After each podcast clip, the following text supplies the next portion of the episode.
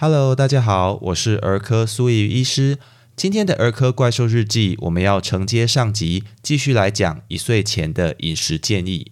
我们上周提到，宝宝逐渐成长到四到六个月大的时候，单靠母乳已经不足以应付他们在营养上的需求，这个时候会需要副食品的补充。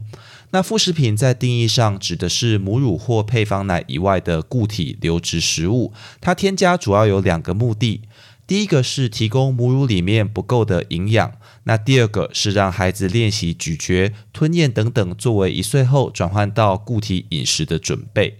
那其实每个孩子适合添加副食品的时间都不太一样，跟营养需求、肠胃的吸收能力以及口腔功能的神经发展都有关系。如果过早来添加副食品，除了孩子容易呛到、容易肥胖等等的风险之外，也可能会增加他们肾脏的负担。但如果你太晚才加副食品，也会有营养不良、缺铁、口腔功能成熟比较慢，甚至造成敏感，未来进食固体食物会有困难等等的风险。我们在门诊常常遇到，如果爸爸妈妈到了很晚，甚至接近一岁才开始让孩子尝试这些奶以外的食物的话，孩子的口腔会相当敏感，那有任何固体进去，他就会一直用舌头推推推，把它吐出来。那这个时候要转换成固体食物，就会更加困难。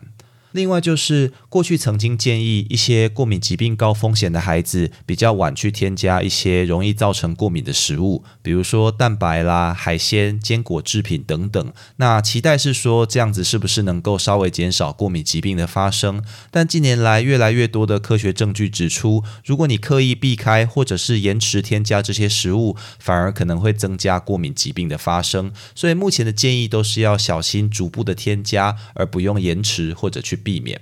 那在成功添加副食品之后，我们就必须视孩子的营养需求以及发展的成熟度，慢慢增加它的种类以及量，并在一岁的时候转换为完全的固体食物。那同时就需要喝水来由奶以外的水分来源。所以，我们今天第一个要讨论的事情是，孩子什么时候准备好可以加副食品呢？那我一开始又应该要加些什么？通常宝宝到了四到六个月大的时候，可以开始添加副食品。那我们添加的原则是一次尝试一种，并且从成分单一的食物来开始。比如说像煮熟、煮烂的肉泥、果泥、蔬菜泥、米精、麦精等等，都很适合作为一开始的尝试。爸爸妈妈可以在一整天里面选择你比较有空的时段，吃奶之后给他一两汤匙的分量做尝试。孩子在这个年纪通常会有比较好的躯干控制，对奶以外的食物会有兴趣。他能够主动面向食物张口，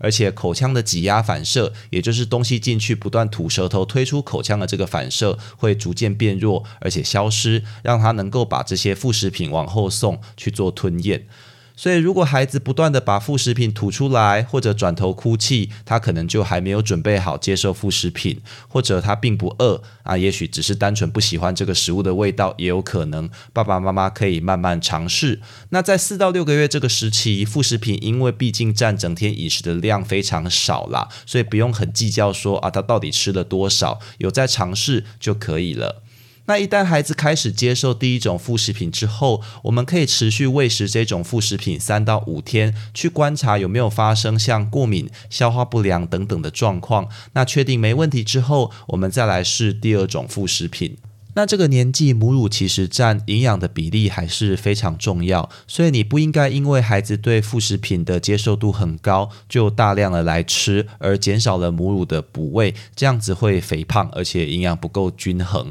好，那也不要把副食品加到奶瓶中，跟奶混合来喂食。一来是说这样可能会影响奶的成分比例跟吸收，那二来也失去了练习咀嚼吞咽的机会。这个时间点呢，四到六个月的时候，孩子体重成长的速度会趋缓，而且因为副食品的热量比较高，比如说一公克的肉或者淀粉，它有四大卡的热量，但你一公克的母乳，它大概只有零点六七大卡，所以喝奶的积极度会稍微下降，也就是俗称的厌奶期。倒不是说孩子真的讨厌这个奶的味道或怎么样啦，只要他的成长跟尿量都正常，爸爸妈妈就不用过度担心，只是一个发展阶段。那当随着你尝试的副食品种类越来越多，量逐步增加，孩子也接近六个月大的时候，你就要开始考虑副食品的均衡跟营养需求。这个时候，一些煮熟的红肉、蔬菜、水果、米粥，就通常能够满足他们的铁、锌以及维生素的需求。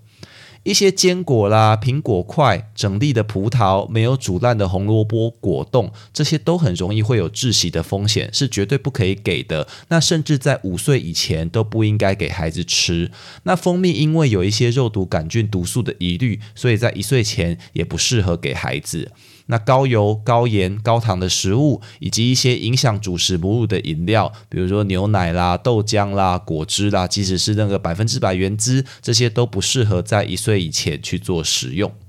到了孩子接近八个月大的时候，他们通常有足够的口腔成熟，能够进食小块软质的食物，也就是俗称的手指食物啦。那干饭。米饼这些食物就可以开始尝试。那在孩子到一岁之后，我们只要把大人吃的食物去分成小块或者压碎，就可以让孩子自己进食看看。通常他们也可以拿一些小杯子喝水啊，但当然常常会翻倒啦。两岁以前都是这样。那这个时候我们就要均衡的摄取固体食物，并且开始喝水、喝鲜奶，也不可以再说他婴儿肥，要注意如果吃太多真的是会胖了哦。那讲到这边，有的爸爸妈妈就会开始问啦。呃，我曾经听过有人说，那个副食品我们要让小朋友自己去选择，叫好像叫什么啊？婴儿主导断奶。对，所以我们今天第二个就来讲什么是婴儿主导断奶呢？婴儿主导断奶它的英文是 Baby-led weaning method。这个东西是在两千零五年由 Jill Rapley 所提出的一个概念。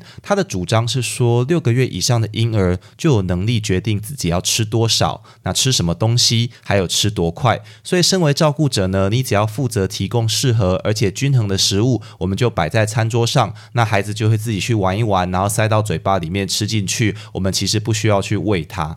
那这种添加副食品的模式，潜在的好处是说，呃，减少一些过度喂食导致的肥胖啦。那小朋友也通常有更多的机会去训练自己的动作发展，那加深整个家庭一起吃饭的一种参与感。但它其实也存在一些，比如说像啊，你准备的不适合的食物，造成孩子呃呛到窒息，或者营养不够均衡，这些风险也会来产生。但其实一些问卷调查去显示，实际使用 Baby-led weaning method 的爸妈最困扰。的，他反而是孩子一开始会跟食物玩啦，然后弄得到处都是，既制造脏乱也浪费食物这样子。但即使过了这么多年，很多人去研究这个方式，上述的一些好处跟风险，还是没有很强的科学证据去做支持。那值得注意的是，呃，松亚 Cameron 这些人呢，他有提出一个号称这个呃 BLW 改良版的婴儿主导固体食物啦，它叫 Baby-led Introduction to Solids，就 BLIS。S Bliss，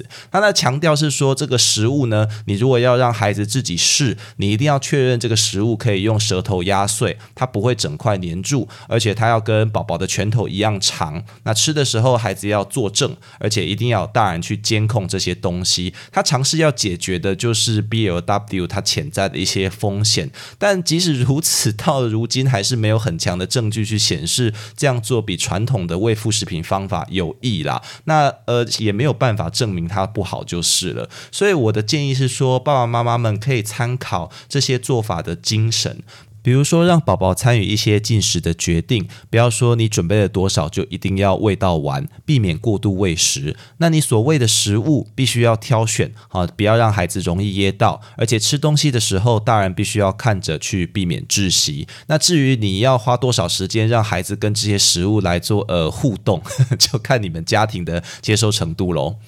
那我们要讲的第三个问题是有关婴儿素食啦。一岁以前，因为母乳是标准的主食，素食它容易缺乏的营养素，相较于一岁以上的儿童，你要跟我讲要儿童素食，其实一岁以前它是单纯许多的。但是你要维持足够均衡的营养，仍然比非素食者要困难。而且由于处于脑部发展的关键阶段，我建议你如果真的要做这件事，一定要与医师跟营养师去做讨论，确定照顾顾。者他是有能力提供婴儿均衡的营养再来进行。通常我们会建议有在素食的婴儿，除了平常的饮食之外，必须要额外补充维生素 B 十二、维生素 D 以及铁、锌，并且以豆类作为蛋白质的主要来源。那虽然让某宝宝吃素可能是某些爸爸妈妈或家庭的期待啦，但没有办法自主选择的婴儿，他所面临的营养风险其实也不容忽视。所以如果父母呢，他没有能力提供素食下的营养需求，其实这就会有虐待，我们说疏忽的嫌疑啦。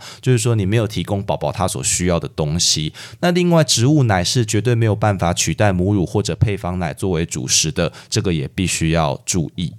我们今天要讨论的最后一个问题是何时要停止喂奶？通常一岁以前，我们都建议以母乳补喂宝宝，也是他们的主食。但如果你想要持续到一岁以后，其实也没有关系的。在宝宝一岁转换为固体为主的均衡饮食之后，母乳在营养的角色它就逐渐减少，它是有点像点心般的存在啦。但一些比如说预防感染疾病的好处，如果你持续来喂，这些好处也会持续。所以并没有规定几岁以后一定要停喂母乳，那反倒是奶瓶啦。奶瓶一岁以后要逐渐来戒除，不然对于牙齿会有不好的影响。哎，那孩子也会比较不容易有口腔的成熟。什么时候停喂母乳是可以由妈妈跟宝宝共同来决定的。我们通常不建议突然停止补喂母乳，而应该随着孩子对母乳的需求减少来缓慢停喂，否则妈妈可能会容易胀奶，甚至引起发烧跟忧郁啦。那这个是不太好的。